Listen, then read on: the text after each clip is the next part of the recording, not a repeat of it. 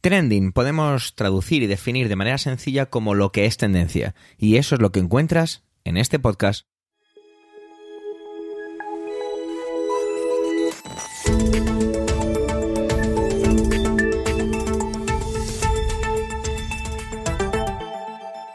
Este es el capítulo 230-230 del 27 del mes de octubre de 2022 y cuenta con las intervenciones de Sara Barbera, Pedro Sánchez, Manuel Castaño, Antonio Rentero, Eduardo Norman y un servidor, Javier, que también hago las veces de presentador. Trending es tu podcast de noticias semanal. Adelante.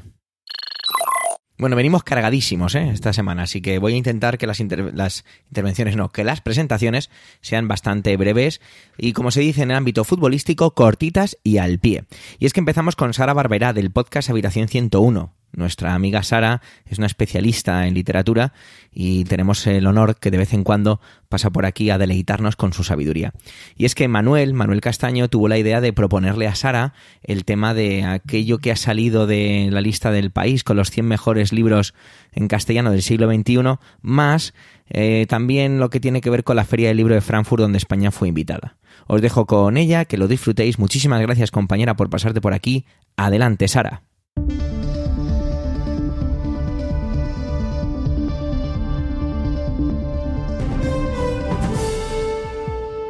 Hola a todos y todas, oyentes de Trending. Bueno, tengo el honor de estar aquí esta semana. Soy Sara, de Habitación 101, y vengo a hablar de mi tema preferido, libros.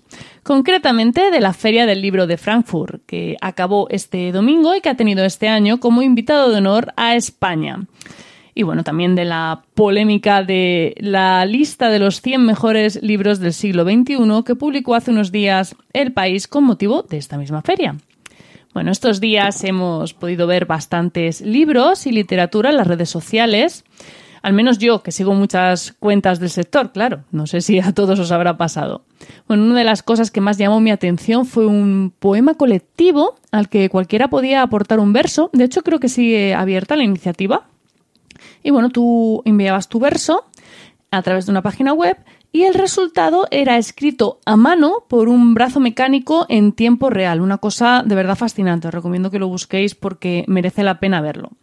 La feria tenía como uno de sus temas principales la traducción, lo cual me parece muy acertado porque, bueno, es un aspecto de la literatura que tiende a dejarse en segundo plano y tenemos mucho que agradecer a los traductores y traductoras que con su trabajo consiguen que nos lleguen historias escritas en lenguas muy distintas a la nuestra o a aquellas que podemos en las que podemos leer, ¿no? Y bueno, eso amplía mucho nuestro horizonte literario, lo cual es una maravilla. Y aprovechando este tiro literario, el país se lanzó a sacar una lista bastante controvertida que ha dado mucho de lo que hablar estas últimas semanas en las redes sociales. Y digo controvertida pues eh, porque sacar una lista llamada Los 100 libros españoles del siglo XXI en el año 2022, pues bueno, ya empieza fuerte, ¿no? Igual es un poco precipitado, qué sé yo. A ver, que son 22 eh, años y dan para mucho, pero siglo. Lo que se dice siglo, yo no acabo de verlo. Sí entiendo que, bueno, al final esto es una lista que ha hecho un periódico del grupo Planeta y que, claro, evidentemente no se iba a arriesgar a sacar los 100 mejores libros del siglo XX porque mm, iban a estar descatalogados, ¿no? Entonces, pues bueno, ¿qué, ¿qué, interesaba? Pues sacar los libros de tu editorial que están a la venta. ¿Y qué editoriales publican la mayoría de los 100 libros de la lista? Pues obviamente la mayoría son editoriales del grupo Planeta. A ver, que tampoco es tan raro, teniendo en cuenta que los de Planeta se han dedicado a comprar la mayoría de las editoriales del país. Pero yo que sé, queda como rarito, ¿no? Y ya, si a eso le sumas que algún que otro y otra miembro del jurado tiene libro en la lista, pues a ver, apaga y vámonos, ¿no? Ya mmm, bueno, no digo que esos libros no tengan que estar en la lista, ni mucho menos, solo digo que a mi juicio es poco ético que el jurado que elige a los miembros de una lista pues sea en los propios participantes, ¿no? Es un poquito raro, pero bueno. ¿Qué fiabilidad tiene esto? Pues la de cualquier lista literaria, porque vamos a ser realistas, es imposible afirmar categórica y rotundamente que esos 100 títulos son los mejores libros en, lo que llevamos de siglo. Y eso lo digo sin haber leído siquiera todos eh, los que aparecen en la lista, vamos ni de lejos, ¿eh? Pero es que el jurado que ha elaborado esta lista tampoco ha leído todos los libros publicados en España desde el año 2000 y poco la mano en el fuego sin quemarme. Para empezar, porque en la lista de marras no hay ni una sola novela de géneros como la ciencia ficción o la fantasía, así por poner un ejemplo rápido. Y en España se, se crea y se produce mucho contenido de este género. Así que en esto, pues como en todo, con cautela, ¿no? ¿Es una lista que está bien para descubrir novelas escritas en nuestro país? Sí, claro, por supuesto. ¿Hay novelas interesantes en la lista? Sí, sin ninguna, sin lugar a dudas. He leído varias novelas de la lista y me han parecido más que recomendables. ¿Es la lista definitiva de las mejores novelas escritas en España en el siglo XXI? Bueno, pues lo hablamos dentro de 78 años, si sigo por aquí, que, que me invite Trending y lo comentamos pero de momento me atrevo a asegurar que ni de lejos. Un saludo a todos y que tengáis una buena semana. Pedro Sánchez sigue en China. En este caso nos viene a hablar de un hito bastante importante desde el punto de vista de lo que es el contexto internacional tecnológico o el posicionamiento estratégico tecnológico. Y es que China ha conseguido fabricar chips de 7 nanómetros. Hasta ahora tan solo Corea del Sur y Taiwán eran los que tenían este tipo de tecnología. Y esto pues evidentemente supone un antes y un después, una nueva carrera hacia lo que tiene que ver ese posicionamiento estratégico. Además vivimos tiempos de incertidumbre y seguro que Pedro nos esclarece o nos arroja luz en un contexto diferente y nuevo que se abre entre nosotros. Adelante Pedro.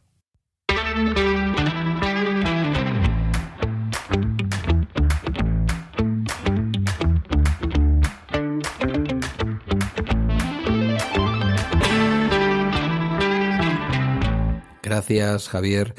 Un saludo, querida audiencia, un saludo, equipo trending. Em, el tamaño sí que importa, veréis por qué os lo digo.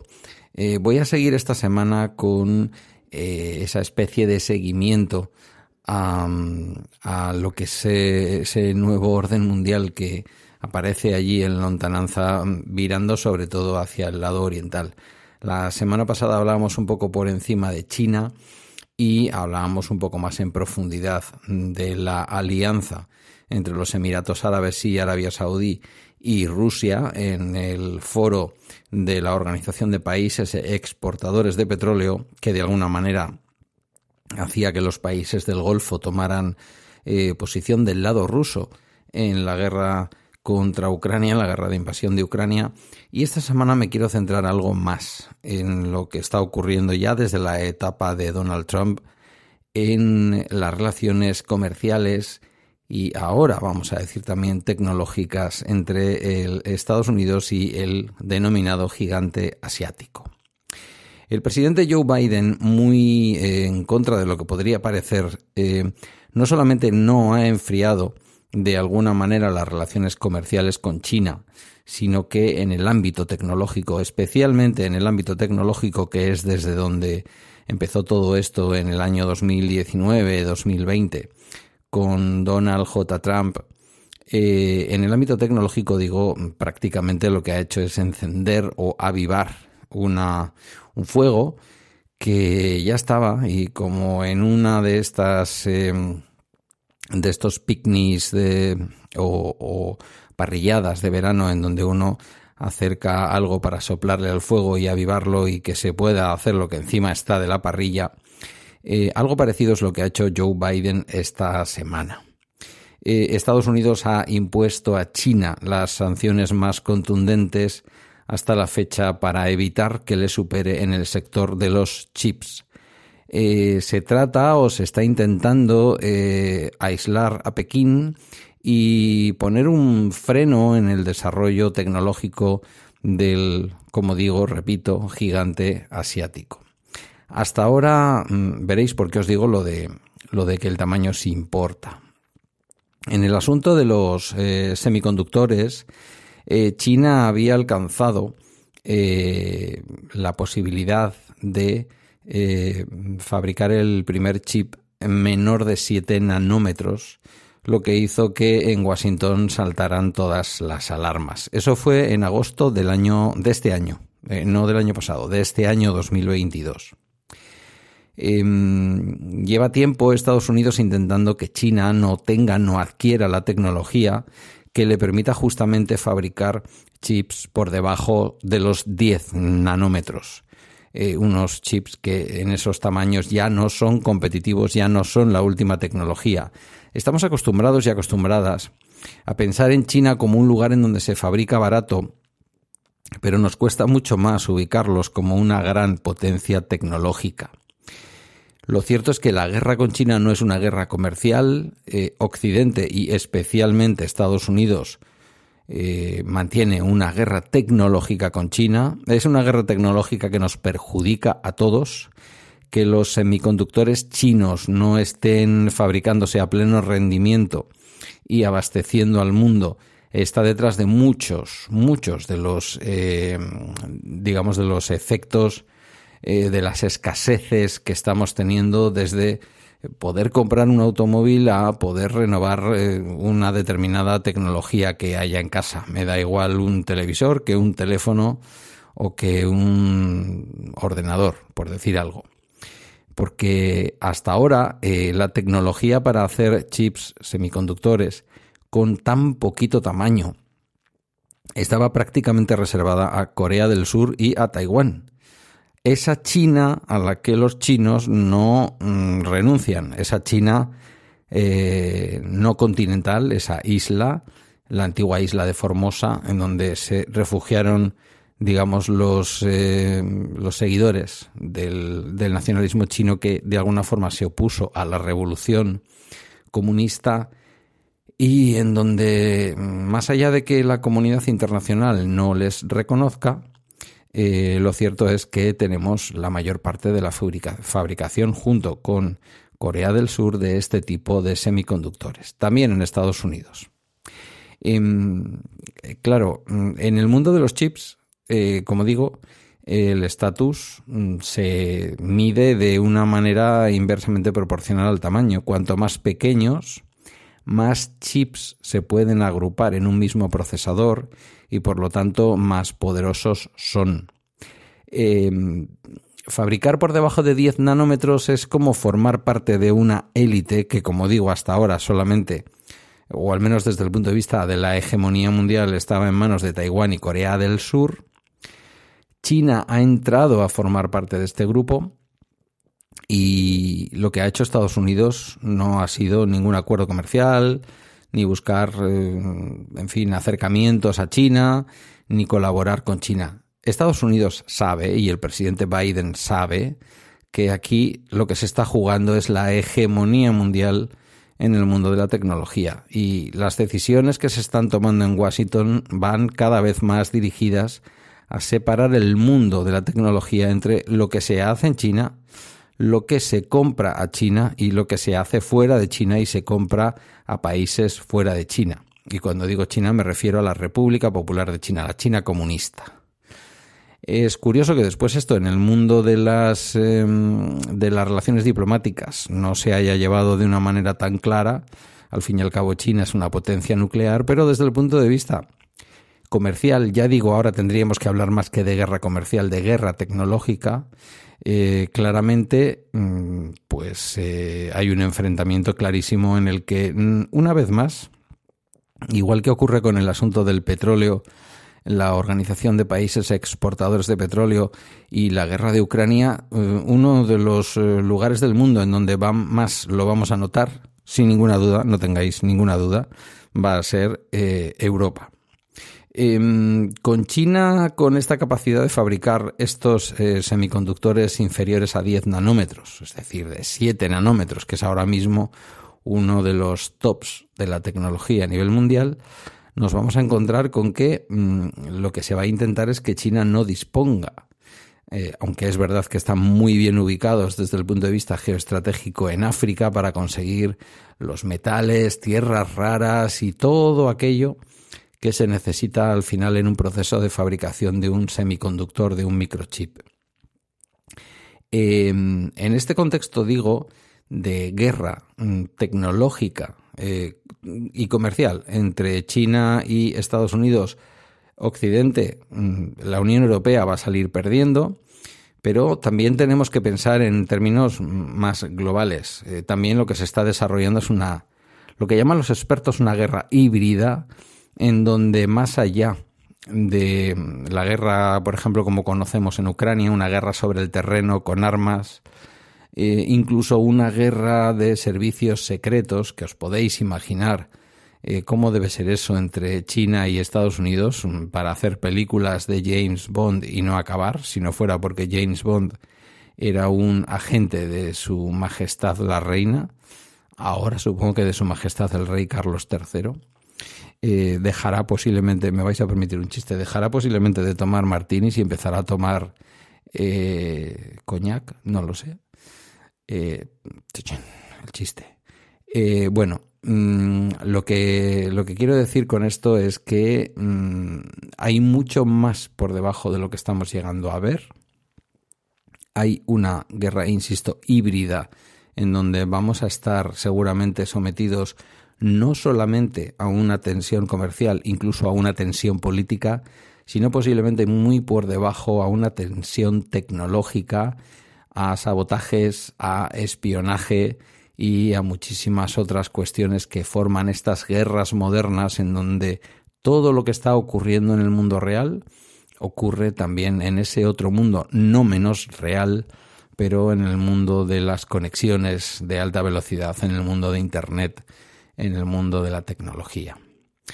Eh, seguimos en un escenario de un mundo líquido, de un mundo en donde aquello que estás pisando en cualquier momento se puede convertir en barro o incluso en agua y hundirte. Y ese es el tiempo que nos está tocando vivir. El primer eh, tramo del siglo XX fue un tramo duro hasta superada la Segunda Guerra Mundial allá por el año 45.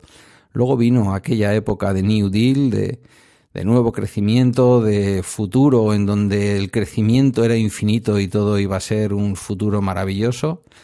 Y ya veis cómo hemos empezado este siglo XXI, sobre todo a partir de su primera década con la crisis económica del capitalismo. No va a acabar como empezó y no podemos pensar en ningún momento que el mundo conocido volverá tal y como era, porque esto no va a ocurrir. Gracias por la escucha una semana más. Os dejo con el resto de contenidos de mis compañeros y compañeras. Un saludo querida audiencia y hasta el próximo episodio.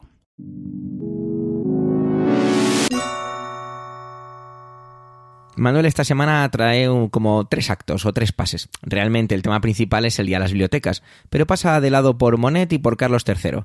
Así que os dejo con él porque estoy seguro que, aunque es una intervención un poco más larga de las que suele preparar él, os va a encantar. Adelante, Manuel.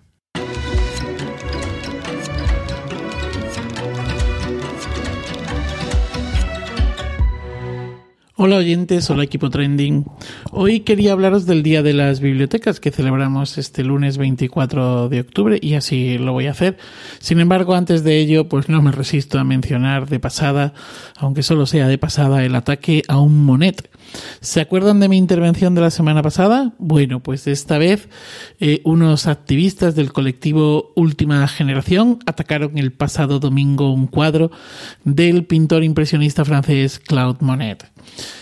Eh, lo hicieron en Alemania, eh, cerca de Berlín, en la ciudad de Potsdam, en el Museo Barberini. Y bueno, pues el propio grupo ha reconocido y publicitado la acción en redes sociales. O sea, la, la, eh, el modus operandi ha sido prácticamente igual que el de los girasoles de eh, Van Gogh, y solo que en este caso han sustituido la crema, eh, la crema no, perdón, la salsa de tomate la o la sopa de tomate la han sustituido por puré de patata. Parece que la obra no ha sufrido. De nuevo había un cristal salvador. No sé si el marco ha sufrido o no Y bueno, pues, pues así estamos, así estamos. Parece que esto está eh, de moda y a ver hasta dónde se llega en todo esto.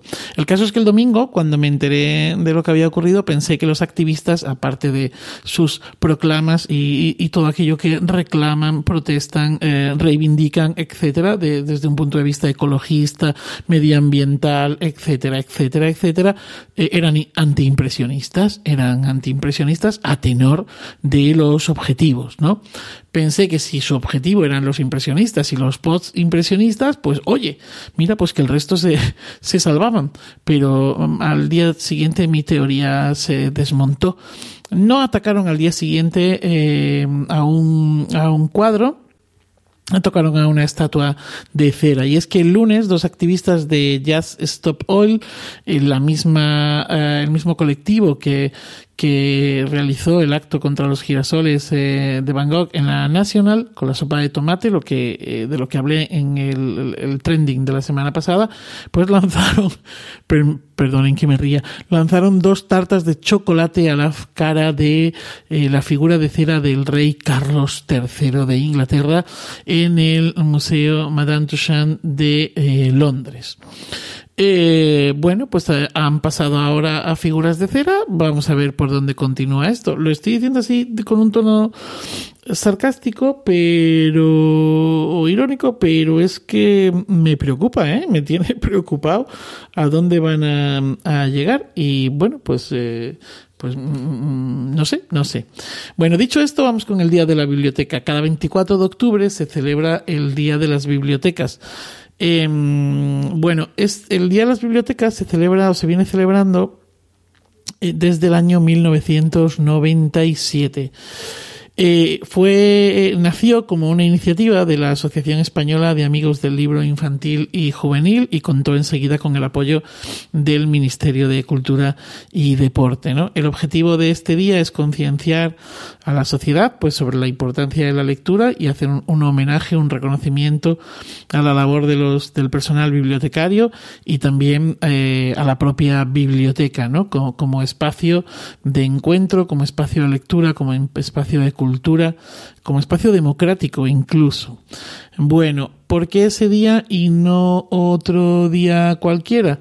Pues eh, en España se celebra ese día, en otros países se celebra eh, otros días. Y en España se decidió tomar este día para recordar eh, eh la destrucción de la biblioteca de Sarajevo durante la guerra de los Balcanes en el año 1992. No sé si acordarán de aquella, eh, aquellas imágenes, aquellas fotos espectaculares y aquellos, aquellos, eh, iba a decir vídeos, bueno, aquellas imágenes, ¿no? Eh, aquellas grabaciones, perdón, en las que aparecía el propio personal bibliotecario y, y sociedad civil que se habían metido dentro de la biblioteca y mientras que el fuego la asolaba, eh, y, y, se caían los techos, eh, vamos, mientras que la destrucción estaba eh, reinando a sus anchas allí, pues, pues estas personas, arriesgando su vida, se dedicaron a lanzar por las ventanas eh, todos los libros, manuscritos, documentos que pudieron eh, salvar y que les dio tiempo a salvar. Aún así, la pérdida fue enorme y lo que se rescató, pues, fue, pues, eh, una, una nimiedad. Eh, el caso es que, bueno, pues es así. Se celebra en conmemoración de, eh, o reivindicando, pues eh, recordando, pues la, la, nefasta destrucción de la biblioteca de Sarajevo. La, desde el año, desde el año 2019, bueno, todos los años, eh, el Día de las Bibliotecas tiene un lema, ¿de acuerdo? Ahora después hablaré del de este año.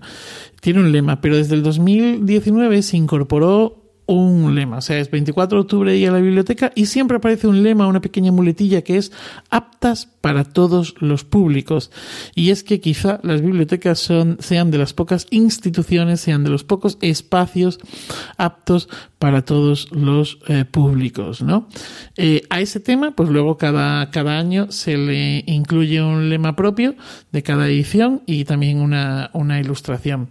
En este caso, la edición de este año se ha hecho bajo el lema de la biblioteca te cuida. Y bueno, pues eh, pone en relieve o pone, pone en valor el papel de las bibliotecas, eh, sean del tipo que sea, pues como espacios libres, espacios abiertos, y que a través de los servicios, los recursos que tienen, pues atienden y las necesidades de los usuarios y por tanto cuidan, cuidan. Son las bibliotecas están abiertas a toda la ciudadanía, son un pilar fundamental al servicio de la comunidad y, bueno, pues eh, te cuidan. Eh, las bibliotecas atienden y cuidan a los ciudadanos. La propia promoción de la lectura quizás sea el primero de esos cuidados, ¿no? Las bibliotecas son espacios para la, lectura y son espacios, o sea, para, porque allí se puede eh, practicar la lectura, pero además son espacios para la lectura donde, donde obtener lecturas, ¿no? Y además eh, con la modernización que están sufriendo, especialmente algunas, eh, esas lecturas pues ya no están solo en el formato del libro físico, sino a través de eh, ebook, eh, tablets, eh, etcétera, etcétera. Bueno, la lectura es algo importante porque en, en, este sentido, ¿vale? La lectura es importante en muchos sentidos, pero en este sentido en el que hablo de que la biblioteca te cuida y de promoción de la lectura, pues la lectura es importante. Es importante porque la lectura acompaña, entretiene, enriquece. De hecho, durante la pandemia, eh, las bibliotecas que pudieron, porque no todas lo pudieron hacer, las bibliotecas que pudieron estuvieron ahí, al frente, al pie del cañón. Enseguida cambiaron eh, el sistema de eh, el préstamo, eh, haciendo reservas por correo electrónico, eh, y bueno, pues estuvieron, estuvieron abiertas, eh, estuvieron dando ese servicio y cuidando a la ciudadanía. Luego contaré un caso concreto que fue bastante eh, más allá de esto que estoy diciendo. ¿no? La lectura cura. La lectura tiene un impacto directo en toda nuestra parte cognitiva, en nuestras capacidades cognitivas. Pero además que la lectura pues eh, da bienestar y da salud mental de hecho, eh, bueno, diré como decía eh, el famoso soneto de Lope, ¿no? Eh, quien lo probó lo sabe. Las bibliotecas son, son un apoyo en el cuidado de todas las, las personas. De hecho, hay algunas bibliotecas que han incorporado precisamente la Agenda 2030, especial, especialmente la parte esta del cuidado de las, de las personas, y bueno, pues realizan ya lo realizaban antes, ¿eh? pero realizan acciones eh, cuidando a las personas con, con programas bibliotecarios eh, enfocados pues hacia comunidades, eh, hacia acciones culturales, servicios, a colectivos especiales, refugiados, acogida de refugiados. Los, los, los, los servicios que ofrece una biblioteca son múltiples uno de los que eh, ha ofrecido, eh, ofrecía antes de la pandemia, era también el, el ser un lugar donde donde acudir, donde estar caliente y tener en los días de invierno o fresco en los días de verano y de calor eh, y tener siempre una lectura a mano. No son pocas las personas que acuden a estos a las bibliotecas como refugios, como refugios eh, donde pasar el día. Sobre todo estas personas que eh, bueno pues que no tienen un hogar definido, que no tienen un techo eh, bueno, las bibliotecas también ejercen su labor de cuidados en espacios como hospitales y como centros penitenciarios, ¿no? Y como decía antes, pues por ejemplo, durante, durante la pandemia, eh, Juan Sobrino, director de la biblioteca de Soto del Real y su equipo, un equipo reducido pero entusiasta, no dudaron un segundo en, en montar una biblioteca, una biblioteca móvil, una biblioteca portátil que llevar en el caso de la Comunidad de Madrid, pues llevar a IFEMA, ¿no? Donde estaban, eh, bueno, pues, pues cientos, miles de, personas, ¿no? Eh, hicieron una labor absolutamente eh, impresionante. De hecho, bueno, pues han tenido toda una serie de reconocimientos eh, posteriores, ¿no? Y, también Juan Sobrino y esta biblioteca, bueno, es que la biblioteca de Soto del Real es, es la caña, ¿eh? También esta biblioteca eh, puso en marcha, ha puesto en marcha, eh, llevan dos ediciones, eh, una, una iniciativa que se llama Biblioteca humana. Esto lo hacen con, eh, con presos de, de, la prisión de allí, de, de Soto eh, del Real, eh, y bueno, pues son personas que, como si fuesen un libro abierto, cuentan su historia. Las personas que han acudido a escuchar esta historia, esta biblioteca humana, de la que yo creo que en algún momento dedicaré un, un trending, un capítulo de trending, quería decir, no, no han salido indiferentes. Bueno, las bibliotecas son lugares de aprendizaje, son lugares donde se guarda la información, donde podemos comprobar la veracidad de esa información. Son imprescindibles para profesores, para estudiantes, para investigadores, para novios y enamorados, eh, bueno, en las bibliotecas mm, pasan muchas, muchas cosas. Eh, nada más. Bueno, sí, antes de, de, despedirme, me gustaría recomendaros, y además voy a hacerlo con, voy a despedirme con una frase de la propia Irene Vallejo. Me gustaría recomendaros un artículo eh, que salió publicado en el País Semanal el, el 15 de octubre eh, que es de Irene Vallejo, como he dicho anteriormente, y se llama, se titula Leer libros prohibidos. El, artículo no tiene desperdicio. Bueno, como no tiene desperdicio nada de lo que escribe Irene Vallejo, de la cual estoy absolutamente enamorado. De ella, de su sabiduría, de su persona, de su saber eh, estar, de su humildad. Igual tengo que dedicarle un capítulo a Irene Vallejo en algún momento. Bueno, que me lío. El 15 de octubre, el País Semanal publicó este artículo de Irene Vallejo titulado Leer libros prohibidos, que hablaba de censura, de prohibición, de lecturas y bibliotecas. Y casi al final, muy recomendable, ¿eh? casi al final Irene Vallejo decía, decía, y leo textualmente, refiriéndose a las bibliotecas, decía, tras siglos de resistencia son espacios, y no hay tantos, donde todo el mundo es bienvenido y acogido sin cobrarle nada. Pues nada más, feliz día y feliz vida. Igual Antonio me mata, pero no recuerdo haber visto la película de 13 días, que es de la película que nos viene a hablar, ya que es el 60 aniversario de la crisis de los misiles de Cuba. Supongo que sabéis de lo que estoy hablando, y si no, no os preocupéis, porque Antonio seguro que os pone en contexto. Os dejo ya con él. Adelante compañero, adelante Antonio.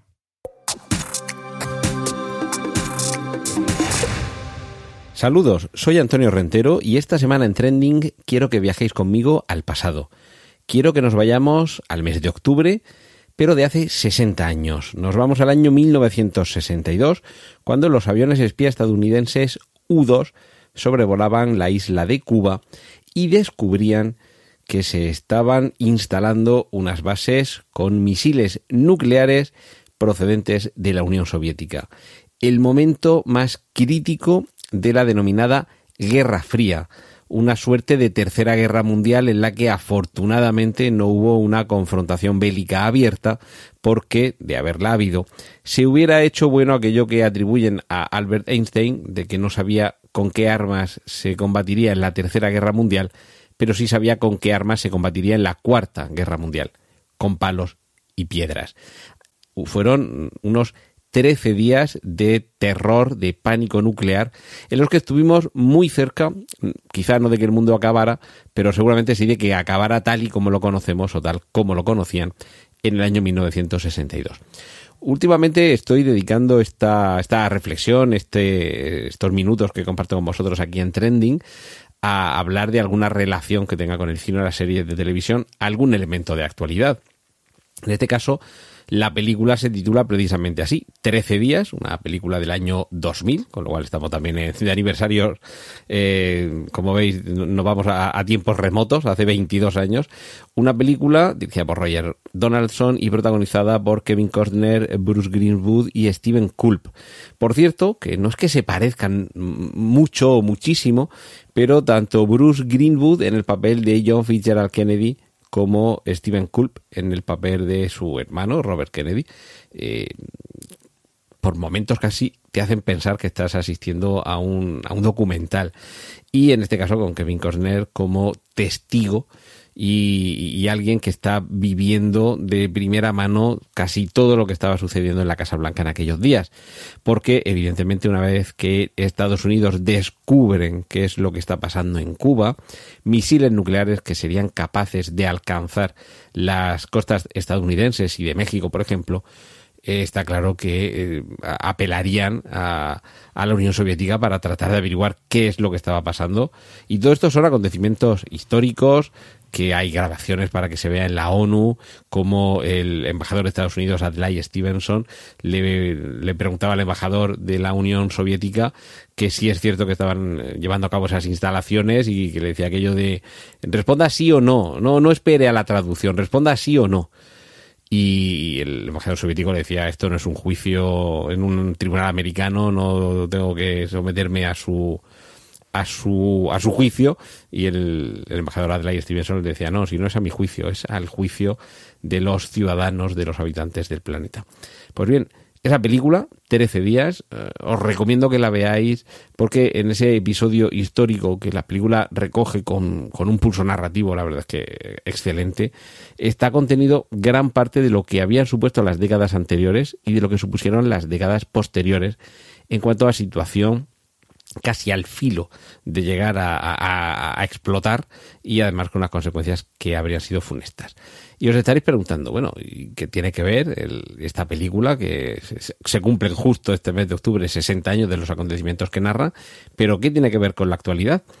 Pues precisamente porque llevamos unos años viviendo una especie de nueva guerra fría que esperemos que no conduzca tampoco a una conflagración, que se pueda evitar como sucedió en los años 60, que quede en una segunda guerra fría, que no llegue a haber un enfrentamiento armado más amplio de los que ya hay. Evidentemente, soy plenamente consciente de lo que está sucediendo en Ucrania con la invasión de Rusia, pero es una invasión, no es una guerra, y eh, afortunadamente todavía parece que aunque Putin se empeña en recordar que tienen armamento nuclear, de momento, las últimas noticias que he podido leer es que desde Estados Unidos parecen confirmar que no tienen indicios de que por parte de Rusia se están dando pasos adelante para utilizar armamento nuclear. Ojalá que tal y como pasaba en la crisis de los misiles, en el último momento haya barcos que den la vuelta, haya alguien que tenga un mínimo de cordura y de sensatez y que decida no apretar determinados botones y que los misiles nucleares sigan en sus silos que todo se pueda solucionar de la mejor forma y en cualquier caso nunca está de más recordar aquello de que quien no conoce la historia está condenado a repetirla, quien no conoce su pasado está condenado a, a incurrir de nuevo en él. Así que espero que haya alguien en algún lado que tome nota del aniversario, que tome nota de la película 13 días, que le eche un vistazo, que vea, aunque sea en este formato, que por ser película evidentemente no es 100% la verdad, pero sí que permite hacerse una idea bastante cabal de qué es lo que sucedió y sobre todo del terror que había en gran parte de la población sobre lo que se podía avecinar. Espero que lo que tenemos por delante sea simplemente sensación y que nunca llegue a ser realidad. Y esto es lo que quería compartir esta semana con vosotros aquí en Trending. Os dejo con el resto de mis compañeros y los contenidos que tienen preparados para vosotros. Un saludo de Antonio Rentero.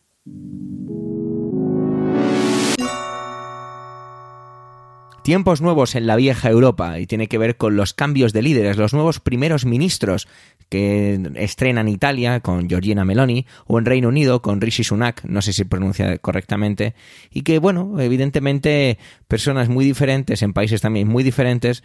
Vamos a ver desde qué punto de vista nos lo cuenta Eduardo. Adelante compañero, adelante Eduardo.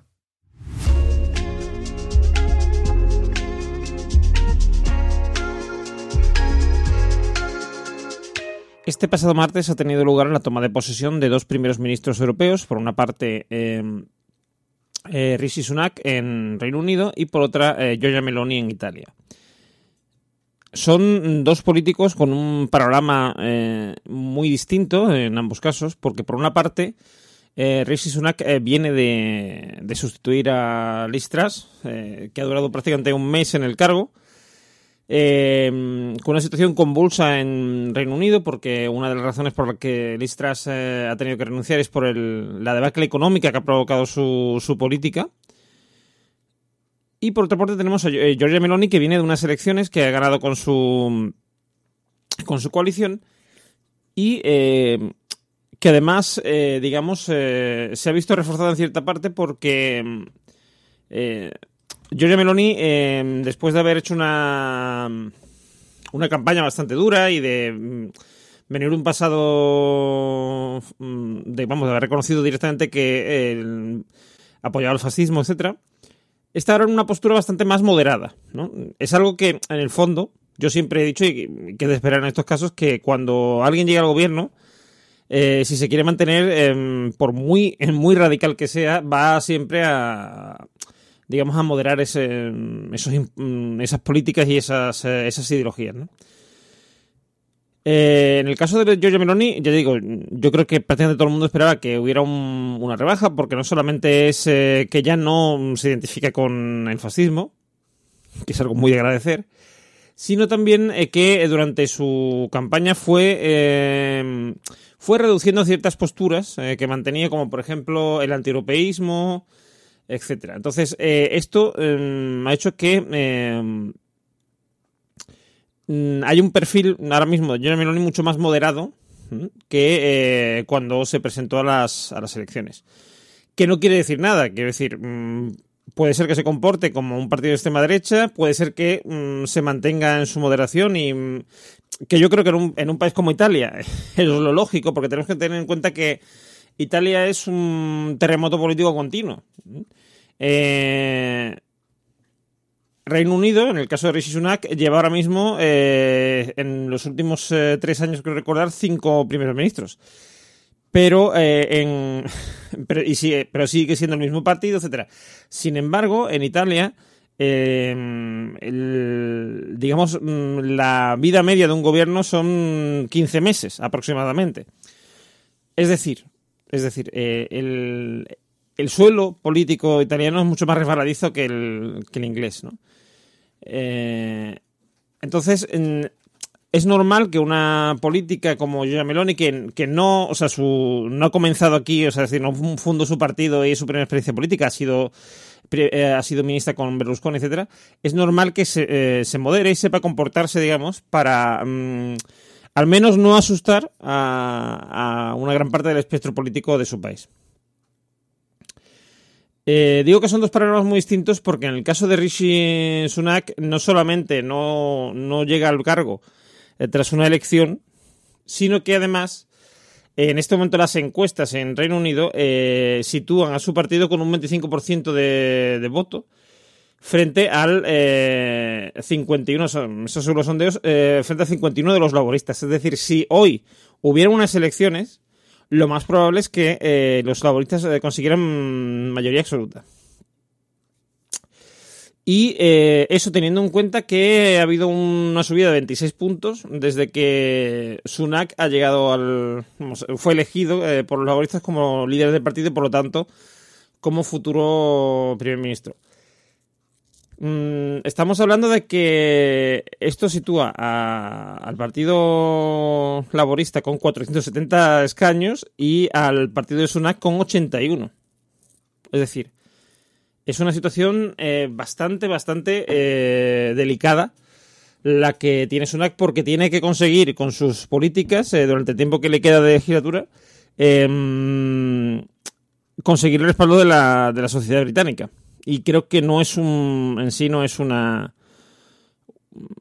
una situación, digamos, fácil o sencilla. Eh, como veis, pese a ser dos partidos conservadores, o bueno, en el caso de Jamelo es una, una coalición, pero bueno, partidos de, derechas, eh, la situación es muy distinta en ambos países y creo que, es algo que, mm, que, se puede ver en toda Europa. Creo que en, en Europa ahora mismo hay dos bloques Mm, de países, países que están teniendo más hacia, hacia la derecha y, y países que, mm, digamos, eh, tienen un, una, una trayectoria contraria y eh, después de haber tenido durante bastante tiempo gobiernos de derechas, están tendiendo al lado izquierdo. Em, es algo habitual, lo que pasa es que normalmente en Europa suele suceder en bloque. Pero eh, en este momento eh, creo que la tendencia es eh, ligeramente distinta. Y creo que eso se nota en gran parte por cómo está afectado, bueno, eso tiene mejor dicho, más que notarse, eso tiene eh, su origen en cómo está afectando la crisis provocada por la guerra de Ucrania y por el COVID eh, a los distintos países y cómo se están afrontando esas, eh, esos escollos y dependiendo de la política que está haciendo cada, cada, país y de su efectividad, es decir, si, si ahora mismo gobierna un partido de derechas y la efectividad de esas políticas es mala, pues eh, se está teniendo más a la izquierda y si eh, o bien el partido que gobierna es de derechas o de izquierdas, pero el, o sea, de, derechas pero es buena la política, la política está siendo efectiva, o es un partido de izquierdas y la, política está siendo negativa, eh, se está teniendo en ese caso a un voto de derechas. Es un momento convulso en general en todo el mundo y un, momento mm, que nuestros hijos y nietos leerán en los libros de historia como nosotros eh, hemos leído la Segunda Guerra Mundial o, mm, por ejemplo, la, Guerra de Corea, ¿no? Eh, digo esto de la Guerra de Corea porque mm, eh, aquí hay unos bloques parecidos a, esto de la Guerra de Corea y... y ya veremos qué repercusiones tiene esta guerra de Ucrania. Pero creo que está influyendo mucho más de lo que parece en las em, en la política de cada país. Porque, concretamente en el caso de Giorgio Meloni, eh, sucede una cosa, y es que ahora mismo, eh, con, el, contexto de la guerra de Ucrania, eh, Meloni no puede defender, por ejemplo, una salida del, de Italia de la Unión Europea, como en realidad mm, venía prácticamente postulando, porque Giorgio Meloni, eh, como la mayoría de los partidos nacionalistas, lo que, lo que quieren es un regreso de las competencias que le hemos dado, bueno, que se le ha ido dando a la, a la, Unión Europea por parte de cada país eh, para, eh, digamos, retomar la soberanía de, Italia en este caso. Em, por lo cual, eh, creo, creo que estamos en un momento de mayor influencia de la política internacional en la política interna de, cada país. Y creo que el caso de Meloni, por ejemplo, y el de Sunak son mm, paradigmáticos, porque Sunak está ahí Mm, por culpa de la guerra de, Ucrania. Es decir, si no hubiese habido guerra de Ucrania, la situación económica pronto hubiesen permitido mantenerse a, a Listras, porque en realidad eh, Listras ha llegado ahí por la mala gestión de, de, Boris, eh, de Boris Johnson, mm, eh, del COVID, etc. Es ahí en realidad no ha influido la, el tema de la guerra de Ucrania, pero en el caso de, de Listras sí, porque lo que ha intentado eh, frenar Listras con sus políticas eh, fiscales, etcétera, eh, no ha sido otra cosa que, que lo o sea, que digamos las consecuencias de la guerra de Ucrania. No ha tenido éxito, ha tenido el, el, efecto contrario y eso le ha llevado a, tener que dimitir. Por eso digo que todo esto que estamos viendo y esta, mm, esto tan llamativo, ¿no? De, de este mm, de este paso de poder en, Gran Bretaña eh, tiene su origen eh, en la política internacional actual. Y creo que deberemos, eh, debemos siempre, a partir de ahora, mantener el foco en la política internacional para saber exactamente lo que puede llegar a pasar en nuestros países. Por eso me ha parecido muy interesante estas dos mm, tomas de posesión, porque nos hacen ver la influencia que está teniendo esta guerra en nuestras políticas.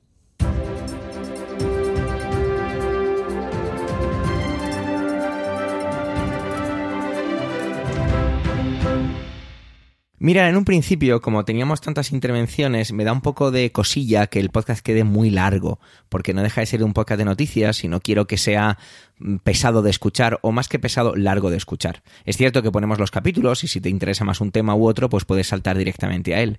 Pero bueno, tampoco me enrollo más porque lo que quiero hacer es traer lo que había visto, que era algo no voy a decir divertido, pero sí de esas cosas muy curiosas. Divertido por cómo me llegó hasta mí.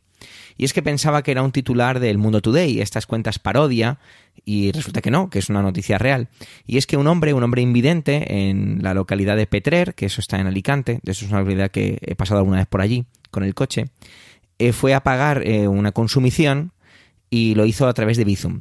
Hay que aclarar que esta persona primeramente lo intentó hacer mediante tarjeta de crédito, pero no pudo, no pudieron hacerlo. No se especifica mucho más acerca de ello en la noticia, ¿vale? Entonces lo que hizo fue pagar con Bizum. La consumición eran 9,70 eh, euros, pero él se equivocó y en lugar de poner 9,70 euros eh, para la hora de realizar la transacción económica a través de Bizum, puso 970 euros. Entonces él hace este pago, se da cuenta, supongo que a posteriori, y le reclama el dinero al, al dueño del, del bar. Pero el dueño del bar le dice que no, que no se lo devuelve, porque ya ha utilizado ese dinero para pagar una deuda personal que tenía y que ya no tiene, que si quiere que se lo reclame judicialmente. De hecho, así, así ha sido, así ha ocurrido, eh, ¿de acuerdo? Porque cuando yo leí la, primera, la noticia por primera vez pensando que era una parodia, luego verificando que no en varios medios, de hecho la primera noticia que leí el primer artículo, mejor dicho, que leí sobre esta noticia fue en el diario ABC. Luego me salté a la vanguardia, fue varios para ver un poco de qué iba esto, o para, como siempre, intentar aunar diferentes puntos de vista, aunque tampoco hay mucho que contar, esto es más bien una crónica, ¿no? Y ahora la actualización es que sí, que esta persona invidente va, va a tratar por la vía judicial. De hecho, creo que ya hay fecha y que estaba ahí aquí comprobando y expone que sí, que el día 11 de noviembre se producirá ese encuentro.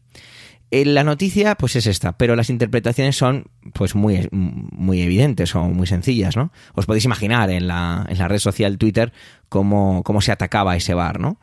Pero yo, lo que me llama la atención es la, a mí me da como cierta sensación de tranquilidad por parte de la persona que, que, no devuelve el dinero, que no estoy diciendo que sea responsable de o que sea culpable de algo, es culpable de, de ser mala persona, supongo, espero que se me entienda la acidez o el sarcasmo, porque creo que tratar algo así es muy complicado hacerlo sin caer en, en ello, por no llamarle grandísimo hijo de... Pero bueno, no vamos a entrar ahí.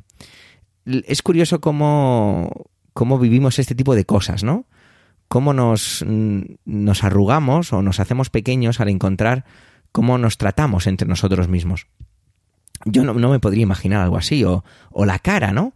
La cara que se te tiene que quedar cuando has cometido un error, un error que cualquiera puede cometer, y que la otra persona te conteste un no, no, ya no tengo el dinero, no te lo voy a devolver. Lo primero que tienes que pensar es, esta persona está de coña. Pero bueno, me gustaría dejar como una reflexión, y no voy a ahondar más en ello porque, insisto, no quiero que el podcast quede más largo, el qué clase de mundo o qué clase de humanidad somos si somos capaces de hacer algo así.